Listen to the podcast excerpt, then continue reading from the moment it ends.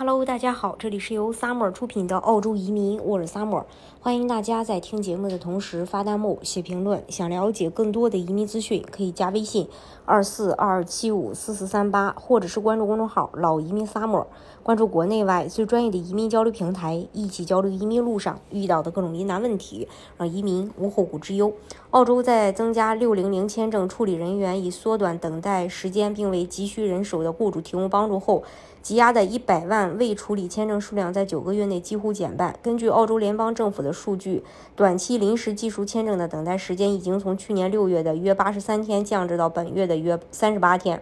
澳洲内政部的数据显示，一些访客签证和打工度假签证申请人现在在不到一天的时间内就能处理完毕；一些学习签证申请大约在五十天内处理完毕。有技术的永久签证申请人仍然面临长达六个月的等待时间。而一些伴侣签证则长达八个月。澳洲移民部长贾尔斯表示，自工党执政以来，积压的未处理签证已从七月份的一百万份减少到约五十七万份，五百四十万份临时签证得到处理。在这一总数中，有相当数量的新到的临时和长期技术工作者，以及前往乡镇地区的背包客和工作者。八八七乡镇地区技术签证的积压已经减半，上个月是三十天内签证处理完毕最多的一个月。到二零二二年年中，超过一点八万份八八七签证申请等待处理。从去年六月到本月初，内政部官员完成了超过一点五万份移民申请的处理工作。作为太平洋澳洲劳动力流动计划的一部分，大约有三点五万名。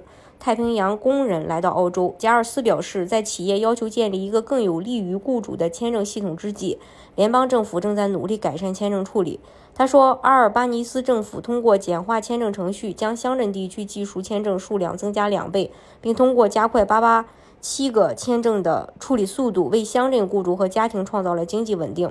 澳洲目前有十二点三万名技术临时签证持有人，高于六月份的九点六万名左右。从新冠大流行开始之前，总数下降了约百分之十二。与此同时，政府也在研究对企业友好的解决方案，以解决严重的劳动力短缺问题，包括让跨国公司更容易引进海外高管。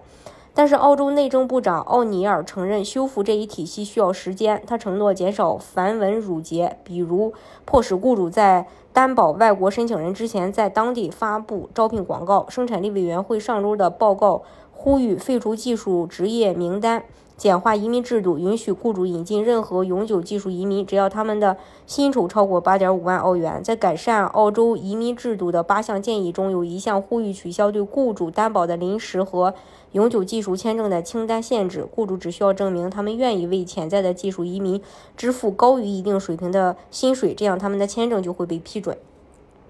大家如果想具体去了解澳洲的移民政策的话，可以加微信。二四二二七五四四三八，或者是关注公众号“老移民 summer”，关注国内外最专业的移民交流平台，一起交流移民路上遇到的各种疑难问题，让移民无后顾之忧。